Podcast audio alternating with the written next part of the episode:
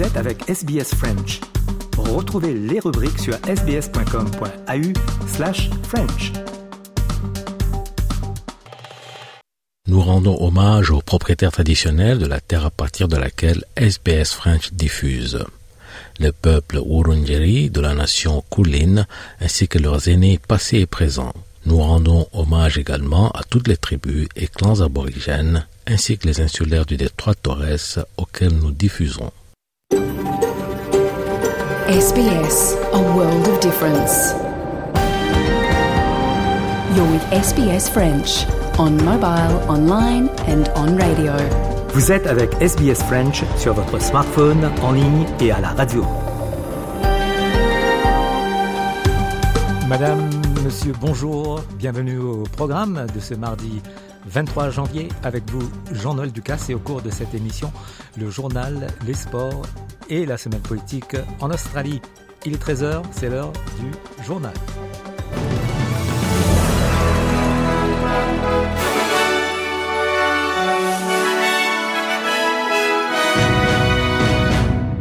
La décision du gouvernement fédéral de suspendre les demandes de visa d'investisseurs ou visa doré a été saluée par Transparency International Australia et par un spécialiste de la politique d'immigration.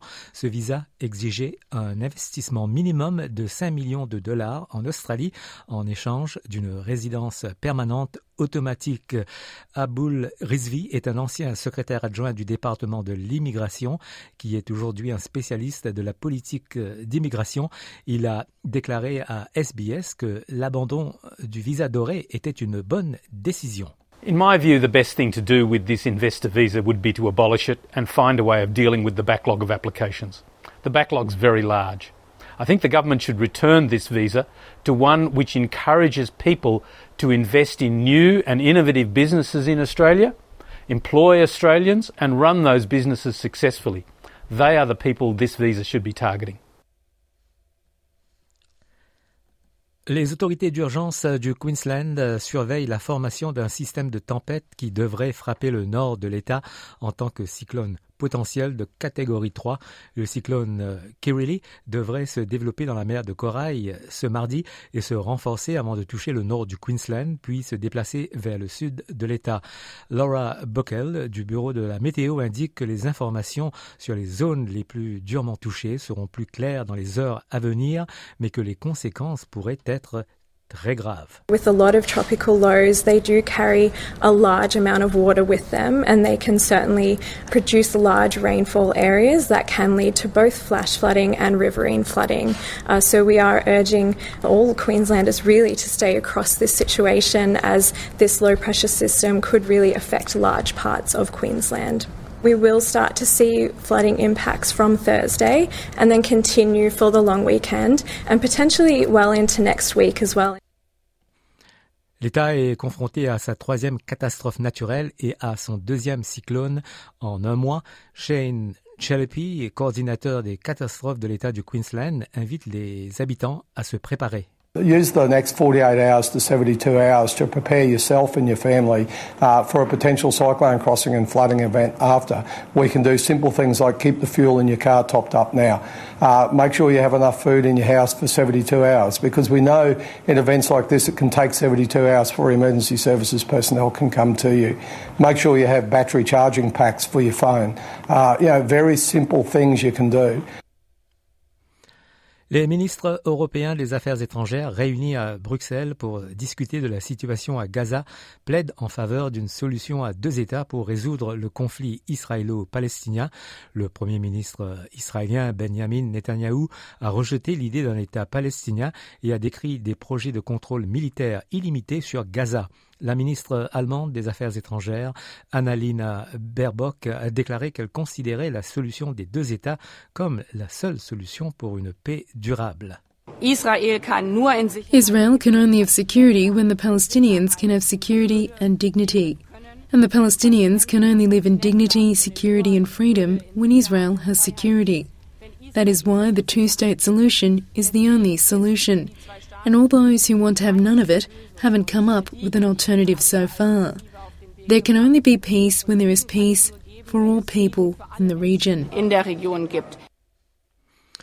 Les ministres tiendront des réunions séparées avec le ministre israélien des Affaires étrangères, Israël Katz, et avec le ministre des Affaires étrangères de l'autorité palestinienne, Riyad al-Maliki. Israël Katz affirme qu'il est à Bruxelles pour obtenir un soutien à la campagne israélienne visant à démanteler le Hamas. Back Israel to dismantling the Hamas terror organization that took Israel, attacked Israel very brutally. And we have to uh, bring back our security. Our brave soldiers are fighting in very hard conditions to bring back our hostages and restore security for the citizens of Israel. Le Palestinien Riyad al-Maliki a réitéré ses appels à un cessez-le-feu à Gaza. Every day that we, are, we show hesitancy, people are being killed, innocent people are being killed, children and, and, and women and elderly, and this is intolerable and unacceptable. The life of Palestinians really matter, and we cannot accept that, you know, uh, the life of Palestinian children uh, are being really treated uh, less than the life of uh, children anywhere in the world. Le Polonais Donald Tusk est en visite en Ukraine, premier déplacement en Ukraine du nouveau chef du gouvernement libéral et pro-européen. Et puis les primaires aux États-Unis et Ron DeSantis a jeté l'éponge. Il ne reste que Nikki Haley dans la course contre Donald Trump. Euh, ce mardi, les électeurs voteront aux primaires de New Hampshire. Coup d'œil euh, météo pour ce mardi en Australie. À Perth, il fera 27 degrés. Adélaïde, 39. Melbourne, 29. Hobart, 20. Canberra, 25. Sydney, 25. Brisbane, 29. Darwin, 32. Et à Alice Springs, maximal de 41 degrés. Voilà, fin du journal de ce mardi 23 janvier.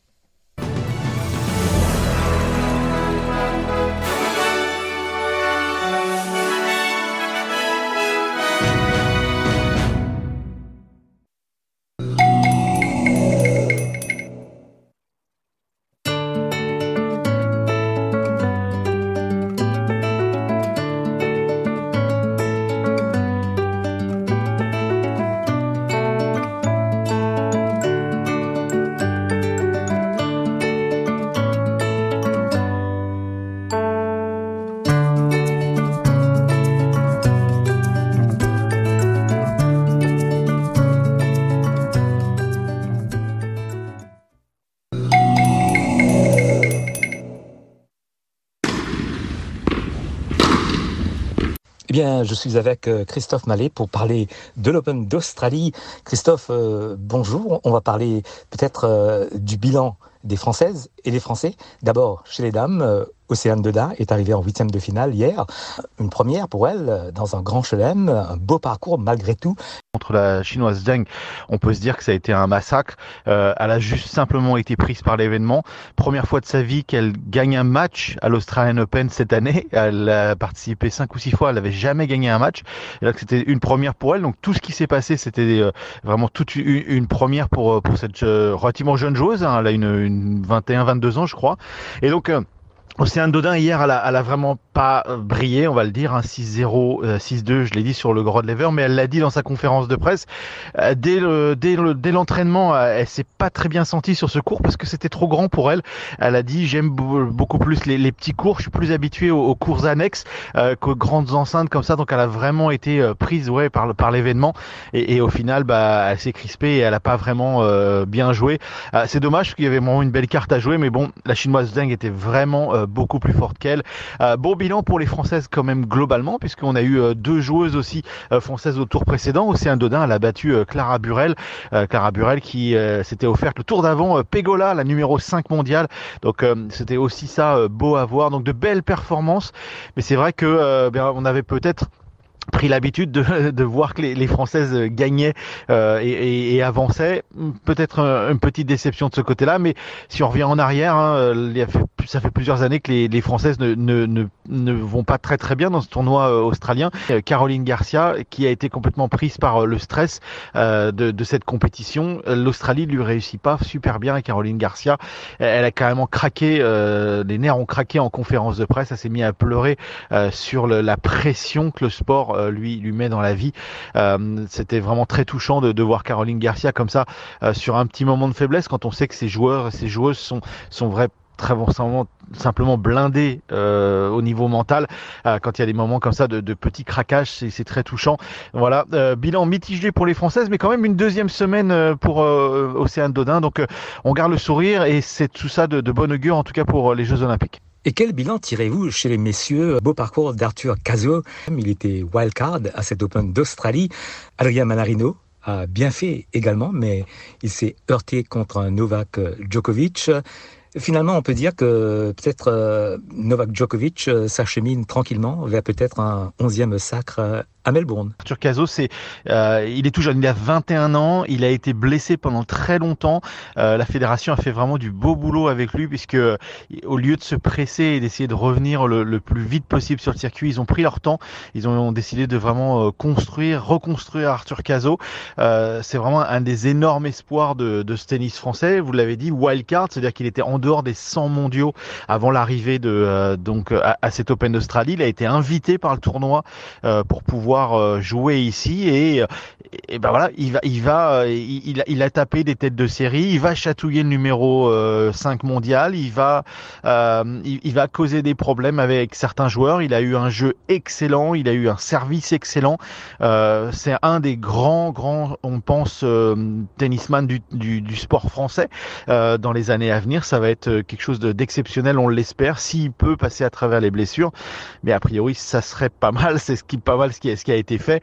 Donc vraiment le gros point positif de cette semaine, c'est Arthur Cazot. Faut pas oublier euh, Adrian Manarino, qui lui aussi a fait un beau parcours. Il est 19e mondial. Ok, il s'est heurté à Novak Djokovic, qui ne perdrait pas contre Novak Djokovic. Il est assez particulier, Adrian Manarino. Il, il veut pas savoir qui il joue avant son match. Euh, il apprend son adversaire dans les vestiaires, mais quand on joue Novak Djokovic, c'est compliqué. Quand on joue Novak Djokovic sur le central, c'est compliqué. Donc là, on lui avait dit avant, et peut-être que le stress justement euh, l'a gagné. C'était pas sa préparation euh, normale, sa préparation habituelle, euh, et c'est toujours difficile de jouer quelqu'un comme Novak Djokovic. Et vous l'avez dit, Novak Djokovic qui se dirige doucement mais sûrement vers en tout cas le haut du tableau de ce tournoi et euh, il est le il est le dieu le maître ici hein, à Melbourne donc euh, pourquoi pas euh, pour lui il peut déjà arriver à un 11 à 11e titre ici à Melbourne ce serait vraiment pas une surprise si on avait cette nouvelle là dimanche soir. Et on parle de la tenante du titre, euh, Sabalenka, qui démolit tout sur son passage. Elle s'achemine vers un deuxième titre à Melbourne, euh, peut-être. Ouais, là, quand on pense à, au titre à Melbourne du côté femme, on a du mal à, à penser à quelqu'un d'autre que, que Sabalenka. Elle est juste impressionnante sur le cours. Elle est juste impressionnante de régularité, impressionnante de force. Euh, c'est vraiment la, la, la, maîtresse dans la maison euh, du, du, stade Rod Laver. Elle domine ce tournoi. Alors, euh, c'est vrai qu'il y a encore quelques bonne joueuse dans ce tournoi. Hein. On pense à Zeng qui a battu euh, Océane Dodin, on en parlait un tout petit peu plus tôt. Ah, mais les têtes de série sont tombées comme des mouches. Euh, je crois qu'il reste plus que, que, deux ou trois têtes de série sur un tableau de 30, euh, alors que chez les hommes, dans le, dans le, dans le tableau masculin, eh bien, il reste que des têtes de série. Chez les femmes, eh bien, il en reste plus que deux, il me semble. Euh, donc, euh, elle et Zeng. Donc, euh, donc, ça veut dire que ce, ce, ce, tournoi est complètement ouvert pour Sabalenka à le prendre. Si elle arrive à maîtriser ses nerfs, elle a l'expérience, elle a la solidité. donc, voilà, dimanche, ce serait pas impossible qu'on ait euh, eh bien un, un, palmarès comme l'année dernière, Djokovic chez les hommes et, et Sabalenka chez les femmes. Voilà pour le tournoi en Australie.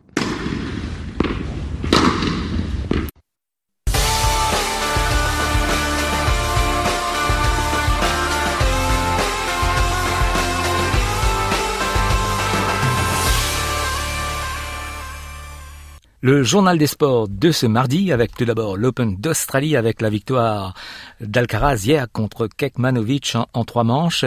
Alcaraz jouera contre l'Allemand Zverev en quart de finale. On écoute Alcaraz.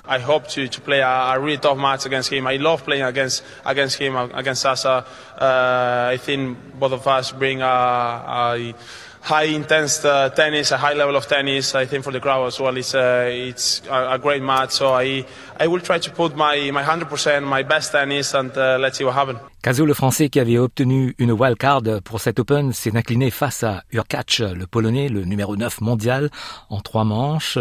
On écoute la réaction du Français à sa conférence de presse. De toute façon, je m'étais préparé mentalement à ce que voilà, je sois un peu plus dans le dur aujourd'hui physiquement. Euh, et j'ai fait avec et euh, voilà pendant pendant deux sets je dirais ça m'a pas trop gêné. Après à partir du troisième euh, bah, je chantais en fait déjà de, depuis le début du second j'arrivais plus à manger quoi que ce soit et à boire parce que j'avais mon estomac qui disait non et j'avais plein de nausées en fait. Et du coup j'ai senti ouais, la répercussion directe au troisième où j'avais moins de jus. Mais mais comme je l'ai dit au début c'est franchement c'est pas ça qui m'a fait perdre le match et Hubert il a juste été meilleur que moi aujourd'hui. Voilà j'ai fait avec et euh, bah, voilà j'espère avoir ma revanche euh, durant l'année euh, en tout cas. Ouais non c'est sûr c'est encourageant voilà c'est je forcément je suis déçu parce que comme je le disais sur les questions en anglais j'ai toujours envie de, plus et surtout voilà avec j'ai eu un bon niveau depuis le début de la semaine et je voilà, j'avais envie d'aller plus loin, mais après, euh, faut s'admettre vaincu aussi des fois. Il, il a été meilleur que moi. Ça a été un match serré euh, malgré une défaite en 3-7-0. Mais euh, ça s'est pas joué à grand chose voilà, sur 2-7. Et, euh, et euh, bah, c'est comme ça, hein, c'est le tennis. Hein, de toute façon, c'est que ça se joue à pas grand chose, à des petits détails. Et aujourd'hui, bah, c'est pas passé. Je retiens vraiment beaucoup de positifs de cette semaine. Je pense que j'ai beaucoup appris cette semaine et ça va beaucoup m'apporter pour le reste de la saison. J'ai euh, voilà, j'ai eu beaucoup de premières, euh, première victoire euh, top 10, première seconde semaine en Grand Chelem et je pensais pas voilà acquérir tout ça aussitôt dans la saison. Donc c'est sûr ça va beaucoup me servir pour la suite.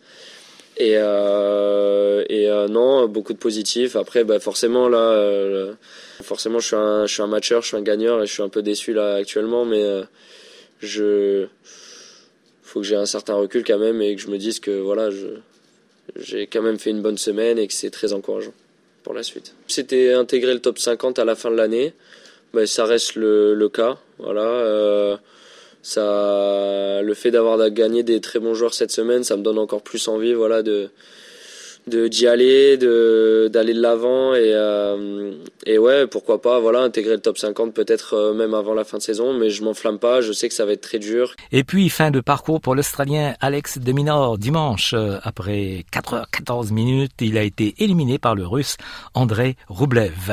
Le Serbe Novak Djokovic a égalé le record de Roger Federer pour le plus grand nombre de quarts de finale en Grand Chelem 58 après sa victoire sur le Français Adrien Manarino. Le Serbe en pleine forme euh, durant cette euh, semaine, dernière semaine de l'Open d'Australie et il est ravi. Ton prochain adversaire, c'est l'Américain Taylor Fritz euh, ce mardi à partir de 13h30. On va maintenant écouter la réaction d'Adrien Manarino, le Français, quand il a joué Novak Djokovic. Voilà, il a, fallu un petit temps d'adaptation pour moi, sauf que contre un joueur comme ça, je peux pas me permettre d'avoir un temps d'adaptation. Lui, il commence assez fort tout de suite.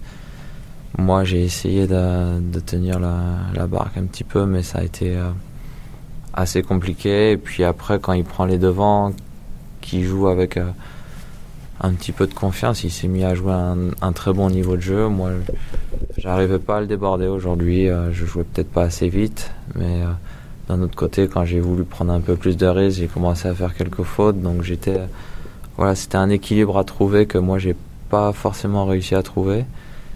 Et puis physiquement, j'avais l'impression de faire tout un petit peu moins bien que d'habitude.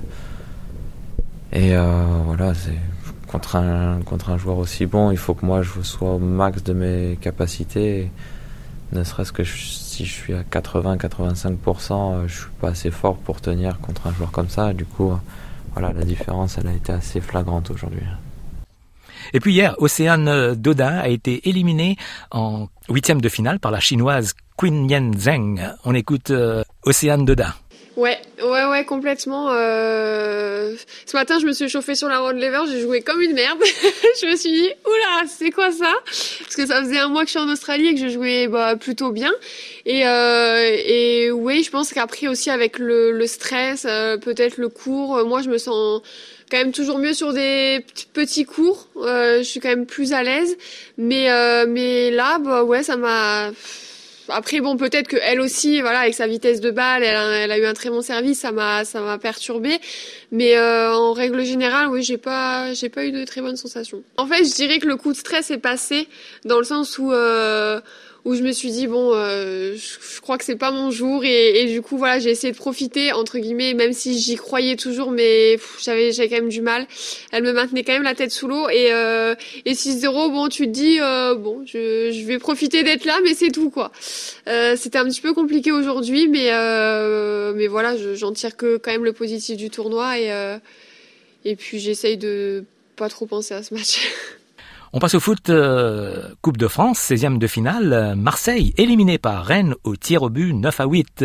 Babacar Diarra Le pied du phocéen Samuel Gigot aura été le seul à trembler et à provoquer l'élimination de l'OM. Dans le match, les joueurs de Gattuso avaient ouvert le score, pourtant en première période par Jordan Vertou, avant la réponse, après la pause de Martin Terrier. 1-1 donc, avant la séance, remporté 9 tirs au but à 8 par les Bretons. Les joueurs rennais ont été justement récompensés d'après leur entraîneur Julien Stéphon. Vous a peut-être manqué un petit peu d'essence sur la fin de la, rencontre, mais voilà, on est terminé avec une équipe très jeune aussi, avec euh, des joueurs du centre de formation qui sont rentrés. Et puis voilà, après, il a fallu aussi beaucoup de caractère pour, euh, pour ces joueurs-là, euh, pour à chaque fois mettre le penalty qui nous permettait de rester dans, dans la rencontre. Il y a eu du caractère, il y a eu du courage, il y a eu de l'intensité, un public fantastique. Donc ça fait une top soirée pour nous. En huitième de cette coupe, Rennes ira à Sochaux, club de National 1 qui a sorti le Stade de Reims également au tir au but. Le tirage a aussi offert un PSG Brest et un Lyon-Lille. Rennes et Sochaux sont en huitième de finale. Et puis Toulouse a été sorti par Rouen au tir au but 21 à 11. Samedi, le Paris Saint-Germain a gagné contre Orléans 4 buts à 1. Babacar Diarra, RFI. Kylian Mbappé a inscrit un doublé à Orléans lors de la victoire 4-1 du PSG face au club de National en 16e de finale de Coupe de France. Les Parisiens ont été sérieux, mais le capitaine Marquinhos reste lucide sur le long chemin à effectuer avant d'arriver en finale. Ah, c'est bien, on sait le contexte de, de ce match de Coupe de France. Euh, venir dans un endroit où on n'a pas beaucoup, beaucoup l'habitude, avec une belle ambiance. Et il, fallait, il fallait bien démarrer le match, il fallait tout de suite euh, débloquer ce, ce, score le plus vite possible parce qu'on on, on sait des histoires des équipes arrivent à, à ramener ce, résultat 0-0, penalty, ou sinon marqué dans un contre, un corner comme on a subi aujourd'hui. C'est la Coupe de France et voilà, c'est un objectif pour nous. C'est des matchs euh, tous des 90 minutes, pas de prolongation. Alors il faut, il faut être très performant et c'est ça qui, euh, avec le résultat et surtout, et c'est ça qu'on a réussi de faire aujourd'hui. On est venu chercher ce, ce résultat pour avancer dans cette étape euh, des Coupes de France. Marquinhos, par ailleurs, ça passe aussi pour Monaco et Nice, vainqueurs de clubs de Ligue 2, Rodez et Bordeaux, ce que n'a pas été capable de faire Nantes, battu 1-0 à domicile par Laval. Mike Magnan, le gardien de l'équipe de France et de l'AC Milan, victime de racisme de, des supporters de l'Udinese qui l'ont poussé à quitter le terrain et faire suspendre le match pendant quelques heures samedi dernier. Le point avec Babacar Diarra pour RFI. À la 33e minute, il a pris la décision de sortir du terrain après avoir dénoncé à l'arbitre les agissements des supporters dans son dos. La rencontre a été arrêtée quelques minutes avant que Maignan ne choisisse de faire son retour pour achever un match finalement reporté 3-2. Alors forcément, le Milanais a vécu cette soirée avec un sentiment mitigé. On l'écoute au micro de Dazone. Après une soirée pareille, il y a un point positif, c'est notre victoire. Mais il est vrai qu'en première mi-temps, il s'est passé quelque chose qui ne doit pas avoir lieu dans un stade. Ils ont fait des cris de singe. Et ce n'est pas la première fois que ça m'arrive, ainsi qu'à d'autres joueurs. J'ai voulu faire comprendre à l'arbitre et à tout le monde que nous devions réagir face à ça et déposer une plainte auprès du procureur. Et puis la Cannes en Côte d'Ivoire, la déception du pays hôte, la Côte d'Ivoire battue par la Guinée équatoriale 4 buts à 0. Dans les autres matchs, la Guinée-Bissau s'est inclinée face au Nigeria 1 à 0. Le Cap Vert et l'Égypte ont fait match nul, 2 buts partout. Mozambique, Ghana Match nul également, deux buts partout. Dimanche, euh, le Maroc et la République démocratique du Congo ont fait match nul, un but partout. L'Afrique du Sud s'est imposée largement contre la Namibie 4 à 0. La Zambie et la Tanzanie ont fait match nul, un but partout. On passe en Europe, en Espagne, 21e journée avec la victoire de l'Atlético de Madrid hier contre Grenade 1 à 0. Dimanche, Gérone a battu Séville 5 buts à 1. Le Real de Madrid s'est imposé contre Almeria 3 buts à 2 et le SC Barcelone a battu Betis Séville 4 buts à 2. En Angleterre, 21e journée, hier, il y avait un match, Brighton et Wolves ont fait match nul 0-0.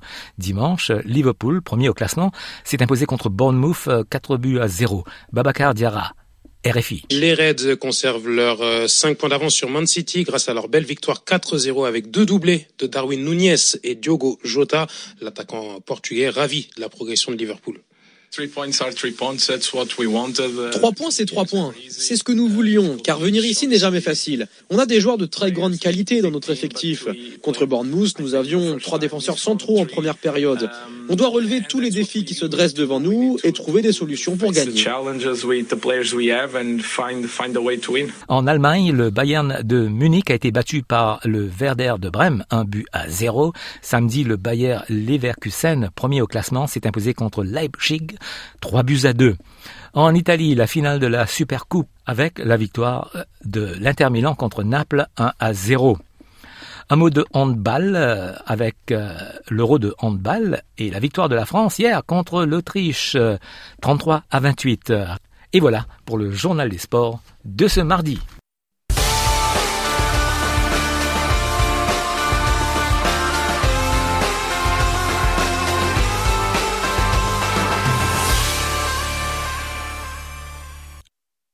13h, 29 minutes euh, sur les ondes de radio SBS. Vous écoutez le live du mardi 23 janvier.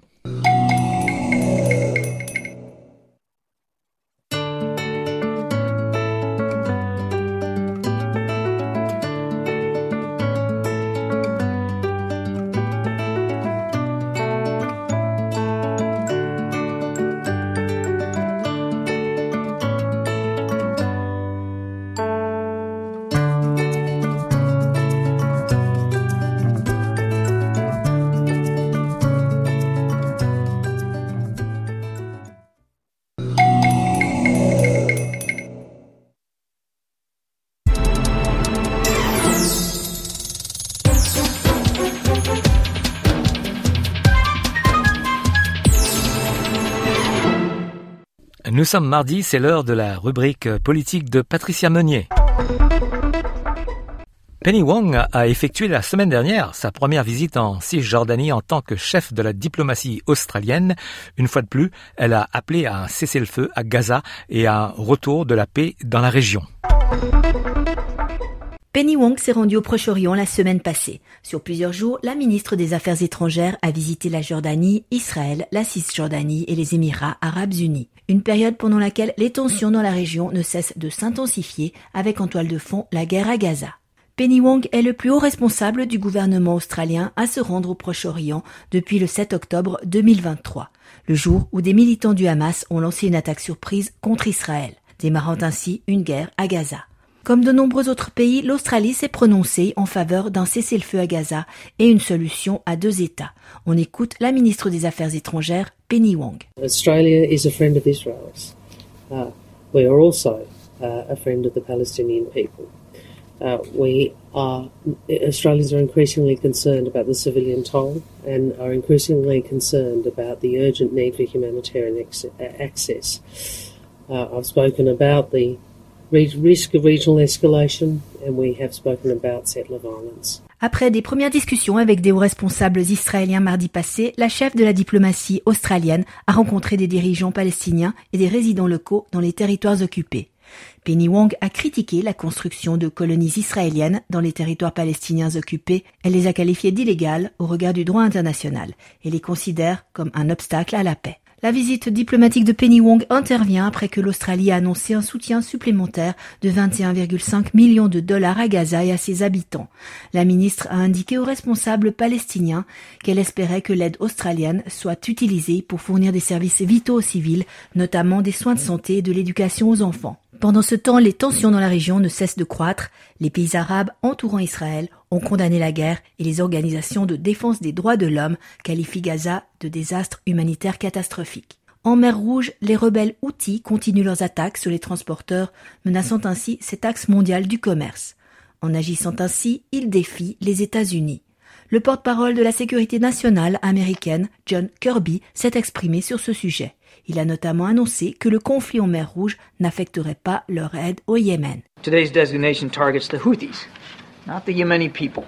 The United States remains the world's leading donor of humanitarian assistance for Yemen. We recognize that more than 15 million people in Yemen are still in desperate need of food, water, medicine. And we are taking a range of steps to ensure that these sanctions preserve the ability of aid organizations to be able to deliver all those much needed supplies. De son côté, le secrétaire général de l'ONU, Antonio Guterres, a plaidé une fois de plus pour un cessez-le-feu immédiat à Gaza. On l'écoute. The world is standing by as civilians, mostly women and children, are killed, maimed, bombarded, forced from their homes, and denied access to humanitarian aid.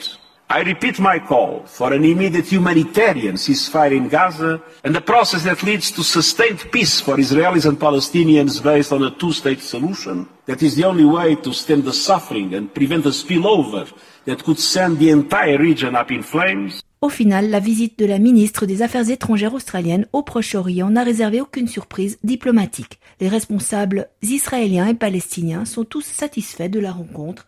Tous décrivent l'Australie comme un pays ami.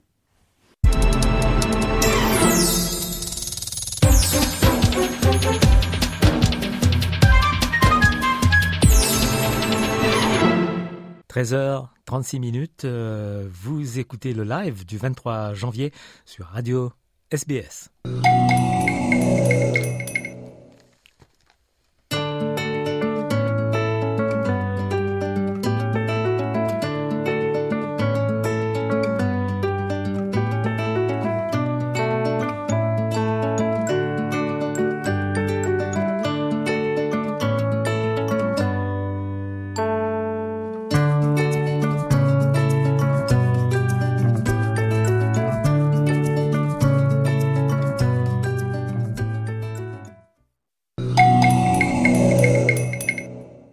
On a le plaisir d'avoir sur les ondes de Radio SBS en Australie Damien Jallet. Bonjour. Bonjour. Alors, vous êtes chorégraphe, danseur et vous présentez Skid au Festival de Sydney. Parlez d'abord de cette pièce que, que le public australien va voir. Euh, Skid, c'est une pièce que j'ai créée en 2017 pour le Göteborg Dance Company, euh, qui est une compagnie qui est donc basée en Suède. Euh, en fait, j'ai travaillé pour cette pièce euh, avec avec un artiste plasticien qui s'appelle Jim Hodges et son associé qui s'appelle Carlos Marquez da Cruz. Et en fait, j'avais j'avais euh, la volonté de partir. En fait, dans le travail que je développe en général, j'aime bien m'inspirer à la fois euh, trouver une manière contemporaine d'adopter des idées qui sont des, rituels assez assez anciens. Et euh, il y a un rituel au Japon qui me fascine énormément, qui est qui s'appelle l'ambashira, qui, euh, qui est un rituel qui se passe toutes les, tous les six ans dans, dans les montagnes de Nagano, où des hommes euh, coupent 16 arbres dans les montagnes et euh, s'accrochent dessus et se laissent glisser le long de la montagne euh, pour en fait remplacer les quatre piliers protecteurs des quatre temples de la région. Et c'est un des rituels les plus dangereux au monde. C'est un rituel où la force de la gravité est donc extrêmement présente et j'avais envie euh, peut-être aussi parce que dans le travail, j'aime, utiliser différentes métaphores. J'avais envie d'utiliser la, la gravité à la fois comme, comme moyen et comme métaphore dans ce spectacle. Et donc avec Jim, on a, on a inventé un système, enfin une, une, une scénographie euh, où le plateau est incliné à 34 degrés. Donc c'est, un, un carré c'est 10 mètres carrés incliné à 34 degrés sur lesquels les danseurs évoluent du début jusqu'à la fin. Et donc c'est euh, sur cette plateforme, qui est une plateforme blanche, les, les, les, danseurs peuvent à la fois bouger sans bouger, euh, passer dans des, des, des moments d'accélération qui sont impossibles à obtenir sur une sur une scène, je dirais traditionnelle, euh, où la, la, force gravitationnelle peut, les faire parfois dévaler en 3 secondes 10 mètres. Et toute la pièce devient une, une forme de métaphore aussi. Euh, enfin, la, la, pour moi, ce rituel est aussi un peu une métaphore de, notre intensité, aussi notre volonté de s'accrocher à la vie, euh, quoi qu'il quoi qu'il se passe. Et c'est vrai que sur cette plateforme, il y a quelque chose qui se passe, c'est que même si on laisse un, un t-shirt dessus, il va glisser immédiatement. Donc c'est une plateforme qui demande une, une, forme de résistance et qui en même temps appelle aussi à une forme d'abandon. Donc il y a différentes poétiques qui se développent entre ces deux entre ces deux extrêmes. Et euh, donc c'est une pièce qui a, qui a été assez euh, un peu, c'était un vrai challenge de la, de la créer parce qu'évidemment les 34 degrés de demande, enfin, proposent une, très forte limite, mais ils offrent, elles, offrent aussi une, de nouvelles possibilités dans le mouvement. Donc c'est comme euh, un vocabulaire entier chorégraphique qui a été euh, complètement créé à partir de cet angle-là. Et ça demande aux danseurs. Moi, j'avais envie de travailler avec cette compagnie depuis longtemps parce que c'est une compagnie que des danseurs euh, enfin avec de très bons danseurs. Et, et, ce qui est intéressant avec ce processus, c'est que ça oblige les danseurs d'une certaine manière à déconstruire leur technique pour en reconstruire une autre et à, et aussi à développer une forme d'altérité parce que la seule manière de contrer euh, la force gravitationnelle sur cette plateforme, c'est euh, c'est par des moyens de c'est en, en, étant une contre-force et c'est-à-dire en, en ça propose du coup au niveau chorégraphique des des duos où où ils se tiennent où ils, ils proposent des où la les, les, les mouvements des uns permettent et leur attachement les uns aux autres permettent de pouvoir rester plus longtemps sur cette plateforme ou en tout cas suggérer une forme de d'aide euh, dans la résistance à cette force. Et donc, d'après ce que j'ai lu, euh, Skid a été présenté pour la première fois en, en 2017. Et est-ce que vous avez toujours euh, eu 17 euh, danseurs sur scène depuis cette époque? Oui, c'est une pièce qui est en fait finalement très très écrite et je pense qu'en effet chaque personne est extrêmement. J'aime bien faire des spectacles où c'est très difficile de. Enfin, il faut le faire vraiment avec tout le monde et ça se voit pratiquement immédiatement si une personne manque. Euh, dans le cas de Skid, c'est aussi une pièce qui a quand même pas mal évolué. C'est une pièce aussi qui a été transmise à d'autres compagnies. Là, on l'a juste fait la semaine dernière à, Genève avec le, Grand Ballet de Genève aussi. Donc c'est aussi intéressant de voir comment cette pièce a, évolué et s'est transmise aussi. Aussi dans la compagnie de Göteborg, pratiquement, il y a très peu des danseurs qui étaient là à à la création. Euh, donc il y a eu un vrai travail de transmission qui a été fait de tous ces principes euh, qui ont été développés euh, euh sur ce spectacle et donc une vraie euh, euh, c'est comme une espèce un espèce de langage qui continue à se transmettre de génération à génération et puis aussi à être transmis dans d'autres espaces aussi. C'est-à-dire aussi devenu un peu une technique que j'enseigne aussi avec Emilio Sarapoglou qui est qui est mon partenaire artistique avec lequel j'ai développé cette pièce à l'époque aussi et qui dansait dans la pièce à l'époque. Donc on a on a développé une enfin voilà, c'est il y a, y a je pense dans cette pièce euh, ce qui était assez fascinant quand on a commencé à travailler dessus, c'était le fait que en fait beaucoup de choses que je disais à des danseurs euh, dans des pièces précédentes, euh, des principes d'être à la fois ancré dans le sol, d'utiliser le centre, d'être dans une forme d'abandon, d'utiliser la, la, la, gravité plus que d'être constamment dans une forme de contrôle, euh, c'est quelque chose qui s'applique immédiatement euh, sur cette plateforme et qui et parce que si on les applique pas, on n'y reste pas en fait. Et donc, donc c'est c'est intéressant de voir à quel point cette pièce a été transformative aussi pour pas mal de pas mal de danseurs. Et vous emmenez cette pièce pour la première fois ici en Australie? Tout à fait. C'est la première fois que c'est joué ici. C'est pas la première fois que je présente mon travail en Australie, mais c'est la première fois que que cette pièce euh, en particulier joue là, joue là. Donc je suis très content. C'est 12 ans. La dernière fois que j'étais, j'ai présenté quelque chose à Sydney, c'était il y a 12 ans avec euh, avec la pièce Babel que j'avais fait euh, avec Sidi Larbi euh, au, au Sydney Festival aussi. Et j'ai quand même une relation assez avec assez euh, régulière avec l'Australie. Je suis venu présenter deux fois ma pièce Vessel. J'avais créé une pièce à l'époque avec Chunky Move en 2009 euh, à Melbourne qui s'appelait Black Marrow. Donc il y a, y a, une histoire un peu de régulière qui se développe avec avec l'Australie et ça me rend, je suis très heureux de, de pouvoir euh, de pouvoir montrer l'évolution du travail euh, dans ce beau pays. Et, et, je vois aussi que, que vous avez réalisé des chorégraphies euh, avec des films, pour des films. Mm-hmm. C'est ça? Tout à fait. Euh, oui, j'ai travaillé plusieurs fois pour le cinéma. Euh, j'aime j'aime beaucoup travailler avec le cinéma parce que c'est c'est une manière pour moi. Je pense que la, la danse est un art sublime et, et qui qui ouvre à des connaissances et à une et à une, un développement des différentes euh, perceptions. Euh, mais je pense aussi que c'est un, un, art qui a, la, qui a le malheur d'être extrêmement éphémère et euh, comparé à tous les autres médiums, je dirais. Et c'est vrai que l'association avec le cinéma permet pour moi de de marquer à un moment donné, de, de pouvoir euh, euh, vraiment que la danse soit capturée dans un, dans un médium qui soit aussi euh, qui soit pas juste une captation c'est-à-dire comme une, une, une second hand donc je dirais en anglais experience mais plus quelque chose qui puisse être euh, euh, vécu comme comme comme en, en, tant que premier moyen.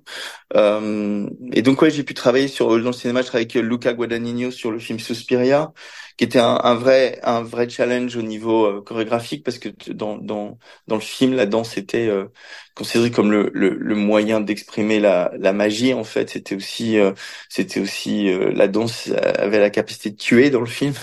C'était un film d'horreur que j'avais fait donc avec avec Tilda Swinton et Dakota Johnson à l'époque et c'était un vrai c'était c'était j'avais tout de suite dit oui pour ce film parce que quand Luca m'avait approché il m'avait dit que la danse devait avoir une place vraiment essentielle.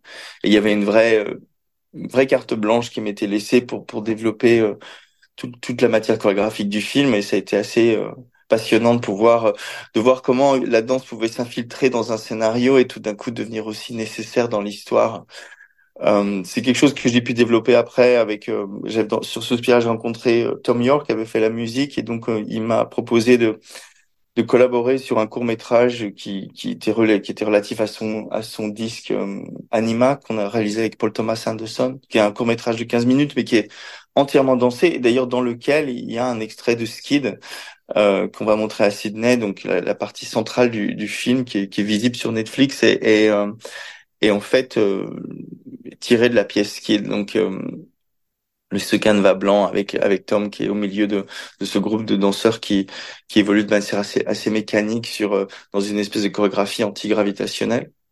Et là justement, ben je, je vais voir à Paris demain parce que j'ai travaillé avec Jacques Audiard sur son nouveau sur son dernier film qui est une comédie musicale euh, qui s'appelle Emilia Perez et qui va être montré euh, à Cannes sans doute l'année la saison qui enfin ce qui arrive maintenant le, le festival qui arrive et qui est un, un, une comédie musicale un peu euh, décalée mais avec euh, avec en, en, particulier avec Zoé Saldana et avec Selena Gomez et et qui est une histoire assez forte d'un d'un narcotrafiquant qui qui change de sexe pour retrouver une forme de liberté et donc ça, c'était aussi un film qui contient pas mal de, scènes chorégraphiques et, qui était un, aussi encore une fois un challenge d'arriver à voir comment la danse, euh, qu'est-ce que la danse pouvait apporter à la narration du film, à ses enjeux euh, dramatiques, etc., etc. Damien Jallet, qu'est-ce qui, qu'est-ce qui vous a poussé aux arts? Parlez-nous peut-être de votre parcours professionnel, vos, vos débuts euh, en Belgique, je crois. Ouais, en fait, j'ai grandi dans, j'ai grandi en Belgique. Bon, ma, mère est française, donc j'ai, passé aussi beaucoup de temps à Paris. Mes parents euh, m'emmenaient voir des choses, donc c'était aussi quelque chose qui, assez jeune, j'étais, euh, j'étais tout de suite mis dans les.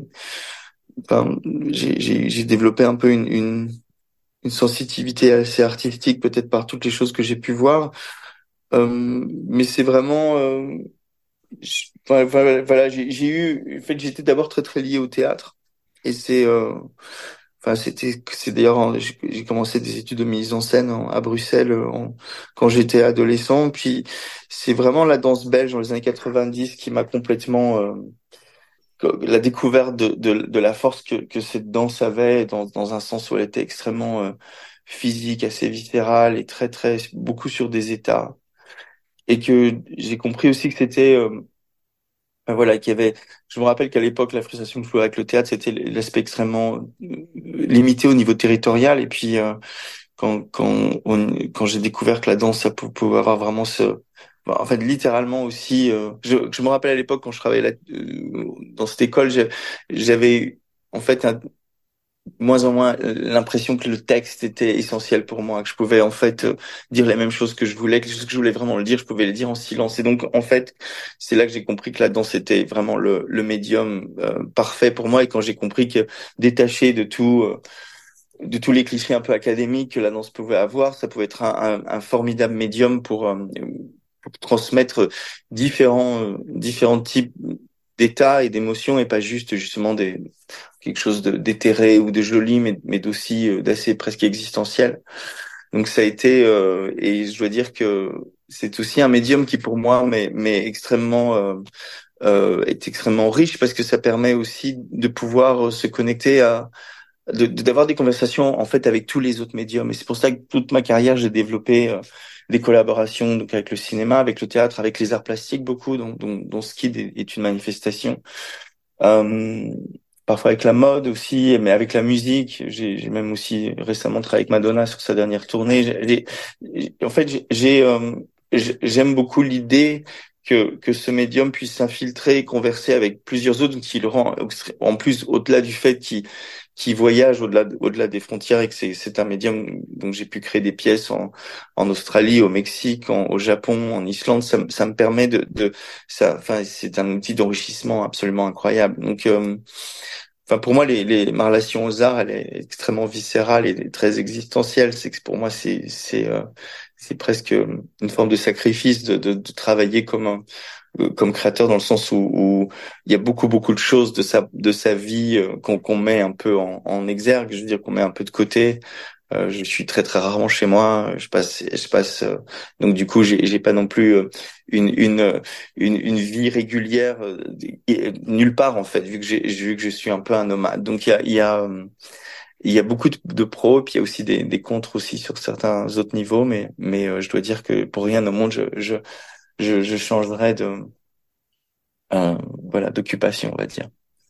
Et que diriez-vous aux Australiens qui nous écoutent là pour euh, aller voir Skid à Sydney, c'est jusqu'au 28 janvier? Ben, je pense que c'est une pièce qui partout où on la montre euh, surprend profondément les gens et puis aussi les les émeuves parce que c'est je pense qu'on a tous une relation extrêmement euh, émotionnelle à la gravité, c'est quelque chose qu'on comprend immédiatement, c'est elle change notre relation à la gravité change du, du commence dès le moment où on arrive sur ce monde et de voir comment par exemple l'observation d'un bébé qui, qui essaie de se relever voir comment on, on la on la vainc d'une certaine manière quand, quand on grandit à l'âge adulte, mais quand elle reprend, euh, elle redevient une lutte aussi, euh, enfin à plusieurs moments de la vie, mais surtout aussi en, fin de vie. Il y a, il y a un, un, vrai chemin que, pour une force qu'on prend un peu comme qu'on prend comme allant de soi.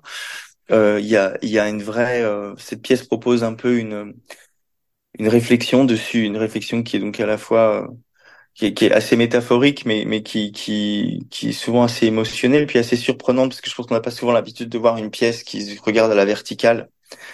Et, et donc c'est euh, c'est une pièce qui moi qui, qui m'est assez à cœur et je sais qui, qui, qui prend assez souvent les gens de manière assez euh, assez spontanée, assez viscéralement, puis en même temps qui leur euh, qui ouvre qui ouvre voilà un champ euh, qui, qui, pose certaines questions aussi. Et donc je, je, voilà j'espère que le que le public euh, sera sensible à, à, cette proposition et que et qui viendront nombreux voir le spectacle. Damien Jallet merci d'être intervenu sur les ondes de Radio SBS et, et bonne continuation. Merci. merci. À vous aussi. Au revoir. Au revoir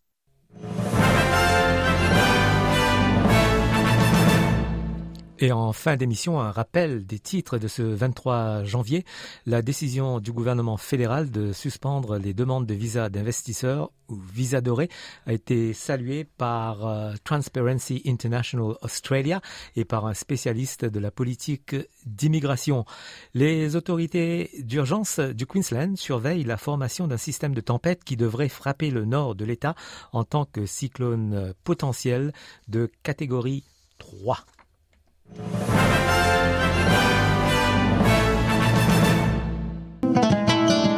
Et voilà, nous arrivons presque à la fin de cette euh, émission. Merci de votre compagnie. Prochain rendez-vous pour le live, c'est jeudi, le 25 euh, janvier, à partir de 13h. Très belle journée. À bientôt.